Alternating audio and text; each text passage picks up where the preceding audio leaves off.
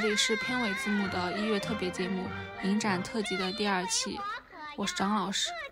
今天我想和大家聊的一部电影是一月七号在全国院线公映的电影《一江春水》。我第一次看《一江春水》是在第十五届 First 青年影展上面，是香奈儿和第十五届 First 青年影展开启的一个官方特别策展单元 First Frame 第一帧。第一帧这个单元鼓励的是以女性角度为叙事的影片。然后引导更多的人能够看到当代中国女性的真实生存故事和丰盈的精神面貌。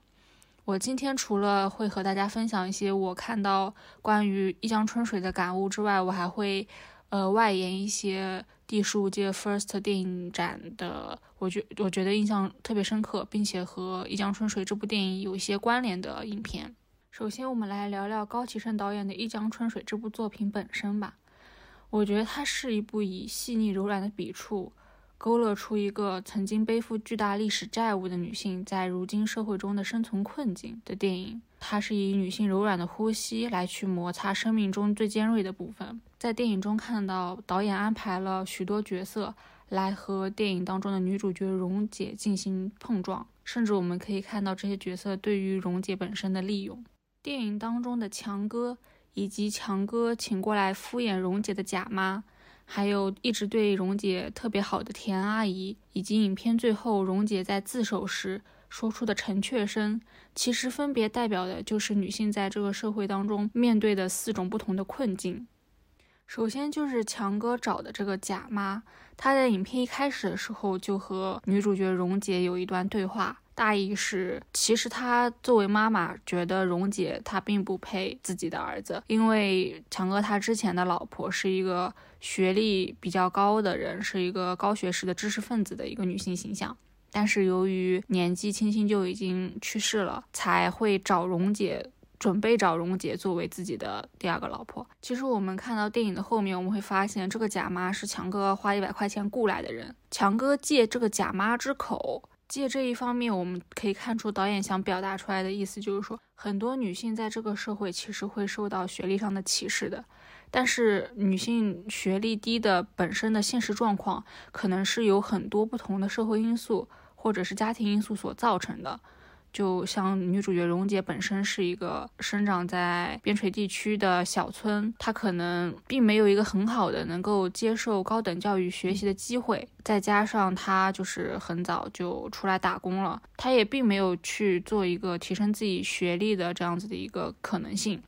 然后电影中的强哥，他这个人物本身所承担的一个符号，就是对于蓉姐所代表的这群。女性在现实生活中所面对的工作上的歧视，因为强哥在他的按摩店倒闭之后，他准备转型开一些，比如说经营色情的营生的场所，然后他就来找那个蓉姐来帮他管钱。后来蓉姐拒绝他之后，他对蓉姐的态度就直接明了的挑明说：“你如果你没有我这样子的一个男性给予你帮助的话。”你可能刚来到这个县城，你可能只能从事色情服务行业。这其实代表的就是在工作上的一些男性对于女性的刻板印象，甚至是很多人对于女性的刻板印象，就是，嗯，女性是被物化的。如果说一个女性她没有学历，没有工作经验，她在工作中所处的地位就是需要出卖自己的色相、出卖自己的肉体的这样子的一个角色。那如果说强哥所代表的是女性在工作上所面临的困境的话，田阿姨所代表的则是女性在家庭中会面临的一些困境。如果你要问田阿姨到底知不知道，或者是有没有这个意识，关于女性在婚姻中的无偿劳动、母职惩罚这些方面，或者是女性在婚姻中无论财产分配如何合理，都其实是无法补偿女性的生育劳损这些方面的议题讨论。其实我觉得田阿姨不一定会意识到这一点，或者是无法以她所处的生生存困境去很好的阐述她的理解。但是我觉得很可怕的一点就是，导演设置田阿姨这样子的一个符号，所想传达出来的意识就是说，其实现在很多人都会把娶一个老婆当做是赡养自己家里面的男性成员的一个保姆、一个工具人这样子的一个定位。导演用视觉化、直观化的镜头语言表达，将我娶了个老婆就像娶了个保姆这一个社会热点议题外化了出来，直接直观化的，我甚至觉得奇观化的向观众展现了出来。在看到田阿姨躺在床上的那个儿子的那一刻，我真的替女主角感到悲哀。我甚至觉得导演在这个电影里面没有给女主角蓉姐身边安排几个好人。到了后面，女主角在警察面前对自我的罪证进行陈述的时候。我发现女主角的悲惨居然是永无止境的。到后期陈雀生这个角色出现的时候，我发现导演所表达的女性生存困惑远远不止我们现在所讨论的家庭呀、工作啊，或者是学历上的。因为联系女主角十几年前所在的社会背景，导演甚至把女性所面临的门第上面的困惑也纳入了考虑的范畴之内。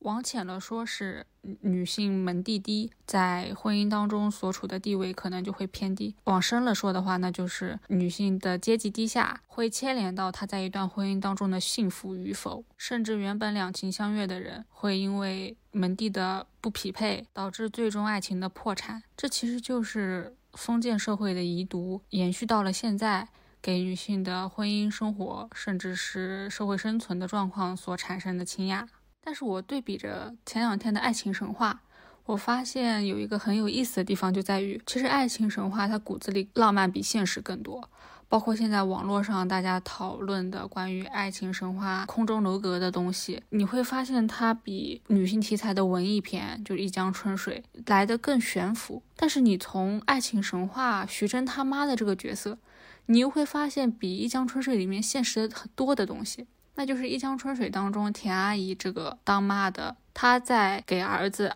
找一个保姆式的老婆的时候，她愿意把自己所有的钱都无私的奉献给蓉姐，只要蓉姐能够接下她烂她儿子这个烂摊子。但是反观爱情神话里面，明明现实感比《一江春水》要做的更。薄一点，但是徐峥他妈在让徐峥找老婆要好好挑的时候，就警告徐峥说：“你以后无论找什么样的老婆，你的房子要攥在自己手里的呀，你不能把你自己的户口过户给你要将来要娶的女人。”我觉得对比起来看就十分的诙谐，在这个冬天让我有一丝冷幽默的感觉，特别是在这种寒冬腊月里看，让我不禁就毛骨悚然。骨子里的冷，我不敢大胆开麦说，是因为上海人她本身就是精明的，上海女人或者是上海老阿姨她本身骨子里的精明和刻薄，导致了爱情神话里面徐峥他妈说出这样子的台词。然后武汉的人或者是湖北的人，或者是嗯经济条件不如上海的这些城市里面的人，性格本来就是朴素的、淳朴的。导致他们愿意去相信一个愿意做儿子保姆的女人可以继承他们家的家产。我觉得这样子说的话可能会有点地域黑吧。但是我想说的是，嗯，在现实的题材里面，无论是电视剧还是电影里面，甚至是在我们的现实生活中，我们所看到的大部分都是爱情神话里面这样子的母亲。导演高启盛对于田阿姨的刻画，说实话，我觉得是。笔触是比较柔软的，也能看出来导演内心可能还是有一点点善良和同情在里面的吧。然后第二点，我想顺着刚刚的话题来讲的，就是导演给蓉姐刻画的身世有多悲惨，他对于片中他所欣赏的这些女性角色就有多爱。《一江春水》当中的三个女性是我在二零二一年荧幕，就是院线电影的荧幕当中看到的我最喜欢的几个女性角色之一了。尤其是她里面的按摩店的一个女职员金花，其实我觉得她的 亮眼程度丝毫不逊色于蓉姐的。甚至我看电影的时候，无数次想要为金花鼓掌，因为我觉得这个角色太可爱了。影片当中的三位有趣的女性，蓉姐、金花以及她儿子的女朋友静，导演都赋予了他们敢爱敢恨的底色，让我觉得他们的人物形象很脆。就是那种很干脆、很果敢、很勇敢的那种女性品质。我想推荐大家去看导演高启盛在接受三生采访的时候的关于这三位女性，她当时的人物创作的初衷的采访。他在里面就提到了说，他刻画的女主角蓉姐是一个不会否定自己的人，他认为这一点是非常重要的。如果说蓉姐从头到尾都是一个很愤怒的状态，那其实角色本身就是在否定自己。但是蓉姐她其实清楚，她付出的是真心的，只不过是遇到了坏人而已。所以她在电影的前半段处理感情的态度是统一的。她被发现自己被欺骗。无论是被强哥欺骗，还是被田阿姨欺骗之后，他的态度也是很决绝的离开。他既不会去质问这些人，也不会去和这些人纠缠，因为他选择一段感情，他就会全心全意的去投入和付出，所以他不会觉得自己付出的是错的，也不会为自己的付出而感到后悔。他谈到他的这些感情经历的时候，他是开心的，因为他觉得和强哥的爱情。或者是和陈雀生的爱情，它本身是没有错的；和田阿姨之间的友情本身也是没有错的。包括影片中的女朋友静，她也是和蓉姐一样。在被弟弟伤害之后，选择了出走，以及金花在回自己的老家找自己的以前暗恋的对象，然后发现自己暗恋对象原来是个大渣男的时候，他的方式也是很俏皮的报复了一下这个现在已经人品恶劣的渣男，并且义无反顾的回到了蓉姐的身边，回到了那个按摩店。她们都是一群非常坚强的女性，无论是来还是走，都非常的干脆。他们不后悔自己做的所有决定，甚至他们的欲望都是如此的简单明了。他们对于自己的欲望也从来不会假装去掩盖，也不会娇柔造作的去为自己的欲望找借口。他们都是一群非常坚强的女性，所以说我在他们身上感受到的品质就是脆。这种脆不是女性所面对困难后易摧残的那种脆弱，而是一种干脆、决绝和果敢。而正是因为他们的脆。他们的这些敢爱敢恨，也丰满了他们的人物动机，那就是当他们被一段感情伤害之后，他们是敢于放手的。他们会比更多的女性更容易释然，因为他们不会去后悔自己的感情，也不会去恨自己曾经付出的感情。他们恨的是一个明确的人，只是那个人恰巧是坏人而已。他们否认的从来不是自己，他们是肯定自身的女性。然后很有趣的一个地方就在于。在我上一集的迎战特辑的第一部电影《流浪文音》当中，电影里面用了《梁祝》的越剧唱段作为故事背景的一个支撑和人物丰满的一个侧写，然后在《一江春水》当中也运用了评剧刘巧儿的唱段作为角色溶解的一个背景小传的支撑。其实，在上期节目中，我就有就梁祝的祝英台这个角色和祝英台在《流浪文音》当中映射的女性形象有过讨论。《流浪文音》当中唱祝英台的迎新是祝英台所代表的这个角色性格的反面，而《一江春水》当中唱刘巧儿的蓉姐，则是和刘巧儿这个角色本身的形象是相辅相成的，是她这个角色的正向。因为评剧刘巧儿本身想反映的就是，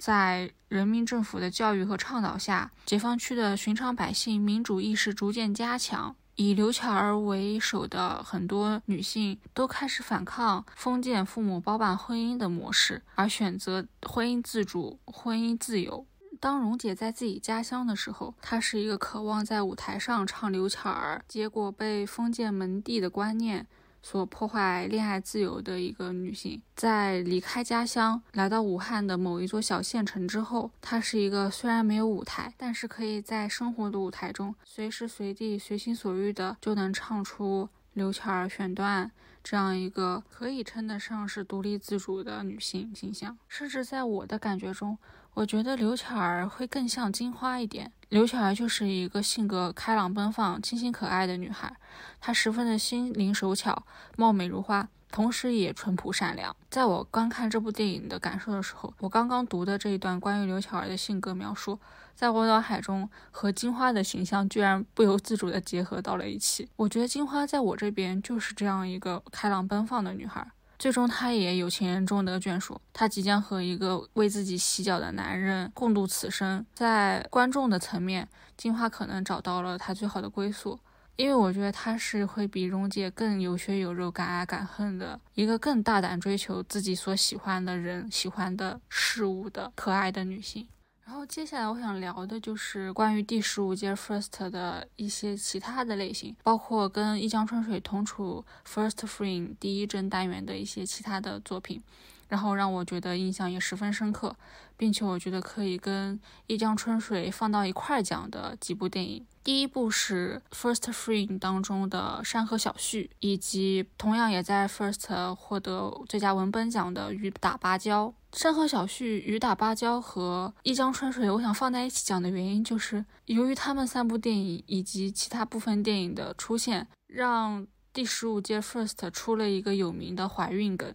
那就是怀孕年年有，第十五届 First 特别多。在《一江春水》中，女主角弟弟的女朋友静。和女主角说她怀孕了，然后其实我们知道，在影片的后面，她是骗女主角和她弟弟的，因为她想让弟弟承担一个做男朋友的责任。但是我们也可以看到，其实女主角蓉姐在离开她所处的那个小城镇的时候，她是已经怀上了她所喜欢的陈确生的孩子。因为我们知道，最后她有一个很大的反转点，就是女主角的弟弟其实是女主角的儿子嘛。然后在另一部《山河小旭》当中，女主角的英子，她的外甥女也是怀孕了，但是她的男朋友知道之后，吓得不敢面对，甚至一度逃离，才有了女主角英泽帮助自己的外甥女，继而有了影片后续的戏剧性情节。然后在《雨打芭蕉》当中，也是女主角猪猪在得知她的儿子让自己的女朋友怀孕之后，也毅然决然的选择支持这个女孩把孩子生下来，并且同自己的儿子向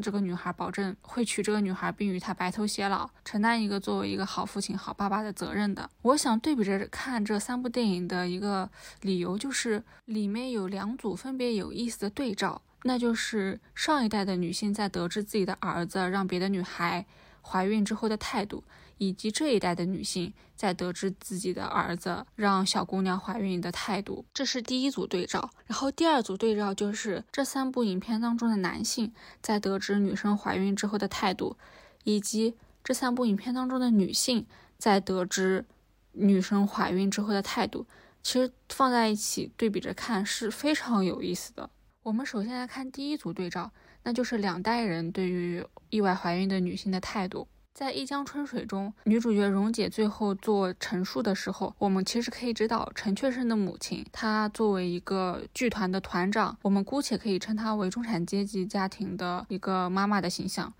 当他知道他的儿子让一个门第并不高的女性怀孕之后，他的态度其实是棒打鸳鸯的一个态度，他是看不起这样子的，可能是意图通过怀孕来高攀自己家的女孩子。但是令人欣慰的是，《山河小旭》当中的英泽在得知自己的外甥女的男朋友并不想负这个责任的时候。他会选择去帮助自己的外甥女。有些人会说，可能因为是亲戚关系，所以说这一层帮助的力量会显得薄弱一点。那我们再来看《雨打芭蕉》里面的猪猪所演的这个角色，当他知道自己的儿子让自己的女朋友怀孕之后，他也选择的是鼓励这个女孩把孩子生下来，并且让自己的儿子承诺会照顾这个女孩，要求自己的儿子肩负起一个做爸爸这样子的责任。我在这边不想去探讨，就是一个母亲或者是一个长辈在得知小贝怀孕之后，让她坚持把孩子生下来这个问题，到底对于年轻一代的怀孕的孩子是善是恶，这个行为到底是不是值得肯定的？我这边暂且不去讨论。我想肯定的一点就是，无论是一江春水当中，女主角蓉姐去找静的聊天，然后并且向静承诺，她会让弟弟好好历练，好好成长，成长成一个成熟的男人。好好负起照顾静的责任，还是雨打芭蕉当中猪猪对于儿子的女朋友的这个态度，都让我感觉到 Me Too 运动当中的 Girls Help Girls 不仅仅是一句口号了，它也不再是网上一些嗯群情激愤的女生面对公共事件的时候发生的一句宣言了，它渐渐的在人们生活中的点点滴滴当中贯彻和落实了下来。尤其是当我看到这些母亲知道自己的儿子。让女生怀孕的消息之后，做的第一件事情是培养自己的儿子，去成为一个更有担当、更有责任感、更能够赡养家庭的一个成年男人。而不是去苛责他们为什么会犯下这样子的错误，也不会去苛责他们的女朋友为什么不自爱，为什么不保做好保护措施啊之类的东西，就真的做到了对于女性拥有了比以往更多的包容度，而把这种苛责更多的放到了男性身上，让男性承担起他们真正应该承担的责任和义务。那说第二组对比对照，那就是这些电影当中的男性，大部分其实都是一个极不负责任的一个形象。无论是一江春水当中的陈雀神，还是山河小序当中的外甥女的男朋友，还有一江春水当中蓉姐的弟弟，我们都可以发现，当这些男性在得知自己女朋友怀孕的时候，第一反应是想逃避，都是极其不负责任的一个状态。但是对比着来看。雨打芭蕉当中，猪猪的儿子，其实在影片刚开始的时候刻画出来的就是他在家庭中其实已经开始承担一部分的家庭责任了，然后也是一个明显受过高等教育，然后学识学历也是比较高的，并且无论是在猪猪的有意培养下，还是无意识的潜移默化的影响下，我们都能看出来，他其实在家庭中也会承担一定的家庭事务，然后也会帮家里的人分担一些困难，解决一些家庭。正在面临的困境的这样的一个儿子形象，然后包括一江春水当中，弟弟在蓉姐的教育下，甚至是魔鬼式训练之下，在后来是有意识到自己应该对静负起责任，并且有尝试过去他静的妈妈那儿找过静，我们就可以感受到，其实有长辈，特别是女性长辈，介入到小辈的女性怀孕的事件当中进行一个把控，甚至是一个干预的话。很多男性其实是可以成长，并且肩负起一个做父亲的责任的，这也让我感到欣慰。那就是导演们，就是这些第一帧的导演们，或者是现在很多的年轻导演们，开始意识到，其实女性在一个家庭当中也可以承担很好的、很先进的、很有教育理念的开明大家长的一个形象，而不是传统封建观念当中。女的只能在家里面打扫打扫卫生呀，或者是接送孩子，甚至是沦为一个生育机器。我觉得这是一个很好的趋势。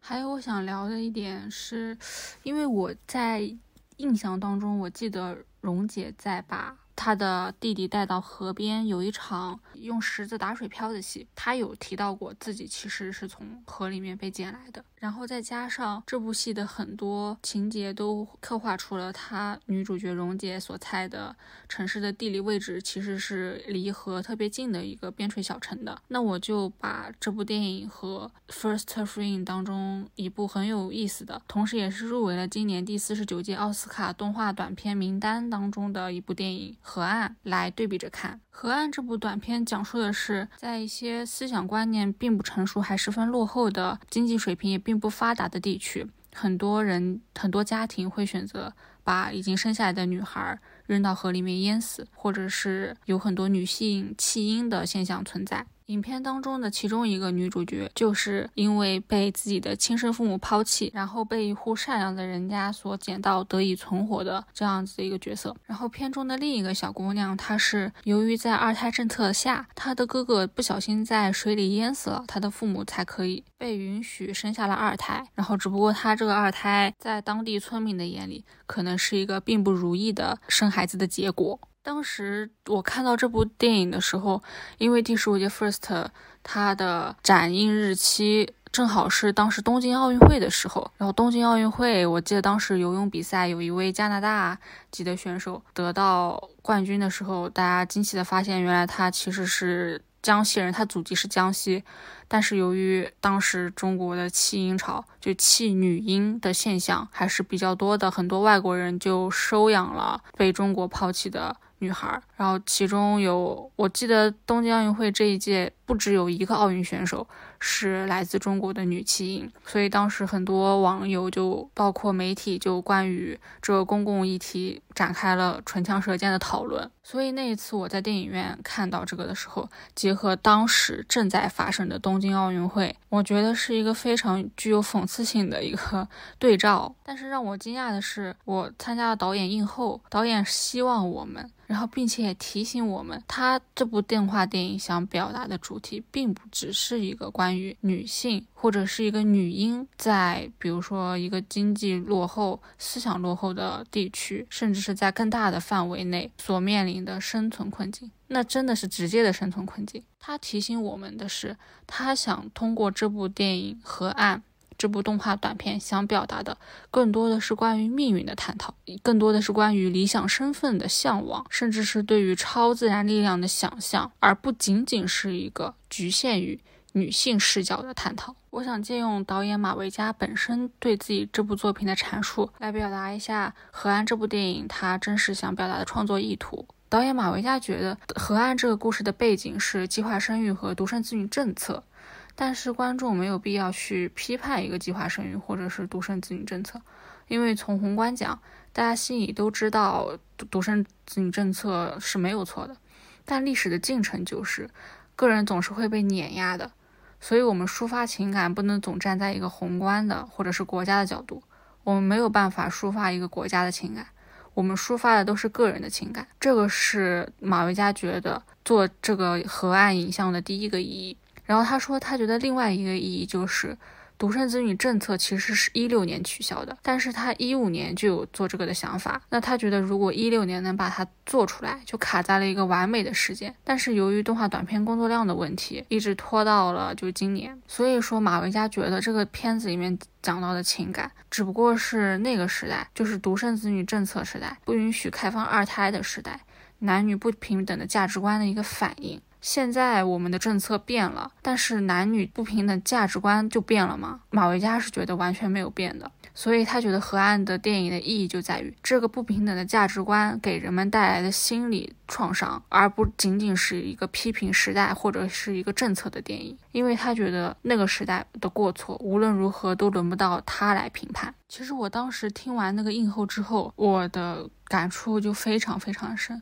因为我发现我自己也陷入了一种所谓的女性主义陷阱当中，那就是其实很多资本或者是内容的创作方，为了吸引流量，会挑动两性对立，或者是故意炒作一些女性话题。但是真正的问题却会被搁置出来。也是听过这个映后之后，我也开始渐渐的会自主的去关注一些女性视角的电影当中，女性个体之间她们的身份和阶级的不同导致的她们这些女性群像之间的割裂和变化。当然，我最敬佩这部动画短片的地方就在于它的主题，就是当一个国家的政策已经改变。并且时代的历史车轮正在滚滚往前走的同时，我们怎样去治愈过去的伤痛？我们应不应该忘记过去的伤痛？我们原本以为坚不可摧的、已经修复好的历史情感，其实是被别人粉饰过的太平。我记得之前波米在反派里面大批特批王小波的《地久天长》片子之烂之虚伪。我相信很多人如果可以去网上找一找马维嘉的《河岸》的映后。或者是一些采访的话，我们就可以理解《地久天长》这部片子到底失败在哪里，以及《河岸》这部片子为什么如此的吸引我，以及我相信它会吸引你们。但是按照网上 现在很多爱给人扣帽子的人对于贾樟柯呀。这一些戛纳系的导演或者是柏林系的导演的评价，我很难不去揣测，我很难不去预感。当《河岸》这部电影真的入围了奥斯卡的正式提名名单之后，甚至是他如果真的有可能获奖之后，《河岸》这部电影在更大的公众视野范围之内被大家看到之后，无论是这部电影还是这部电影的导演马维嘉本人，他会面临怎样的一个舆论批判？扯远了啊。然后 我们继续再讲，就是那一次的映后，其实 First 邀请了 First Frame 第一帧的所有这个板块的，无论是长片导演也好，还是短片导演也好，邀请了他们的主创和主角进行了一个映后的论坛。然后我发现，其实不止河岸的导演马维嘉有提到说，希望大家能够把视角不仅仅局限于女性。电影这一个角度，而是要把观看电影的视角放到更高、更宽广的位置来看。其他的导演和主创都有类似的呼吁，包括我刚刚提到的《山河小旭》的导演王希德，他就说他不想局限于传统的视觉框架，他认为男女并非对立，要先思考其中的血肉，最后再做填充。然后《裙子剪刀布》的导演吴霞。谈他创作的时候，也是说角色的性别认知也是经历了由确切到模糊的变化。包括裙子剪刀布，它最后主打的一个点就是说，人物在追求美，而美其实是无关性别的。甚至让我感动的是，嗯，因为一江春水他拿了 First 的最佳演员，李妍希获奖感言的时候，他就说，希望大家给新人演员更多的机会。我们真的坚持的不容易，也感谢导演，他给了我一把钥匙，重新认识了演员身份。这让我感觉到。其实《First Frame》它虽然说在宣传的时候说主打的是女性向的，但是我们会发现这些电影的角色其实是超脱性别的。打真正打动观众的是它影像的纯粹性，只是恰巧是里面的女性形象非常的丰富、非常的立体、非常的有血有肉，也非常的反映当下我们真实的生存状态而已。包括李妍希，她当时站在这么大的一个舞台上，这么多的聚光灯打向她的时候，她也呼吁的是能给新人的演员更多的机会。包括导演在说他这部戏。其实拍的时候钱是不多的，文艺片的导演创作处境其实也非常难。尽管有 First 这样子的电影展给他们做一些背后的支撑，但是青年导演在创作的初期，其实拍东西是非常难的。导演高启盛在采访的时候就会说，他一开始拍这部电影的时候，本来准备拍的是黑白片，因为黑白片打光会更省钱一点。然后包括我们看到这部电影的画幅其实是四比三。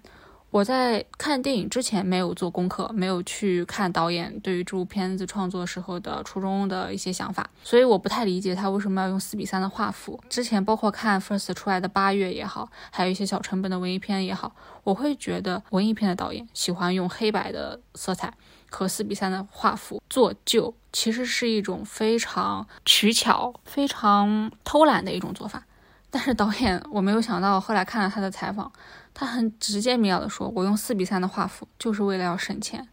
因为画幅越小，拍到的东西越小嘛。比如跟十六比九的画幅比起来，四比三的画幅所需要的美术置景花的钱就越小，成本就越小。就是导演的这种直率，一下子就打动了我，一下子就让我对于这一群还坚持在中国这个寒冬凛冽的电影市场拍文艺片的这些有追求的导演，抱以一些。”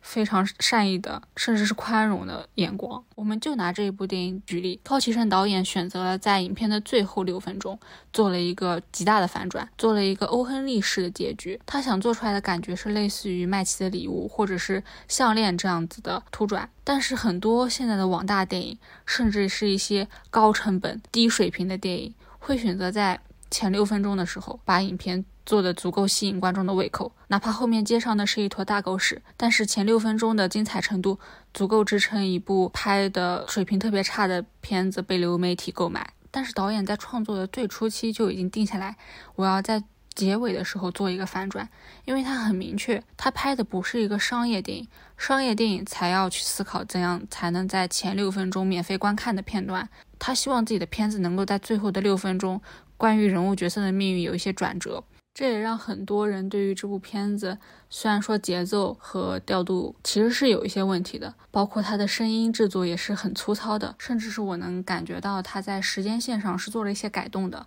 但是人愿意因为它的这个结尾，给它整体的分数往上多打一分的原因，我们一直在说，如今是影视寒冬，并且在全球疫情的影响下，中国电影市场是低迷的。连商业片的收益都十分的有限，文艺片就彻底失去了市场的动力。但是我也希望更多类似于《一江春水》这样子的低成本文艺片能够保持初心。也很感谢类似于 First 和平遥这样子的影展，包括成都的山一，能够致力于将国内现有的值得挖掘的电影新人都聚集在一起。他们也的确一直在迎难而上。虽然说我。刚从上海回来，到了一个三线的小城市里面，我打开淘票票和猫眼，发现《一江春水》并没有排片，没有任何的排片。但是值得庆幸的是，无论是在电影创作的头部城市，还是在电影票仓的头部城市，《一江春水》仍可以被喜欢电影的人所发掘，并且愿意去影片支持这样子的电影。我想将《一江春水》推荐给所有所在的城市能够看到这部电影的人，在影院花两个小时的时间，与这部电影沉静的呼吸一起共振。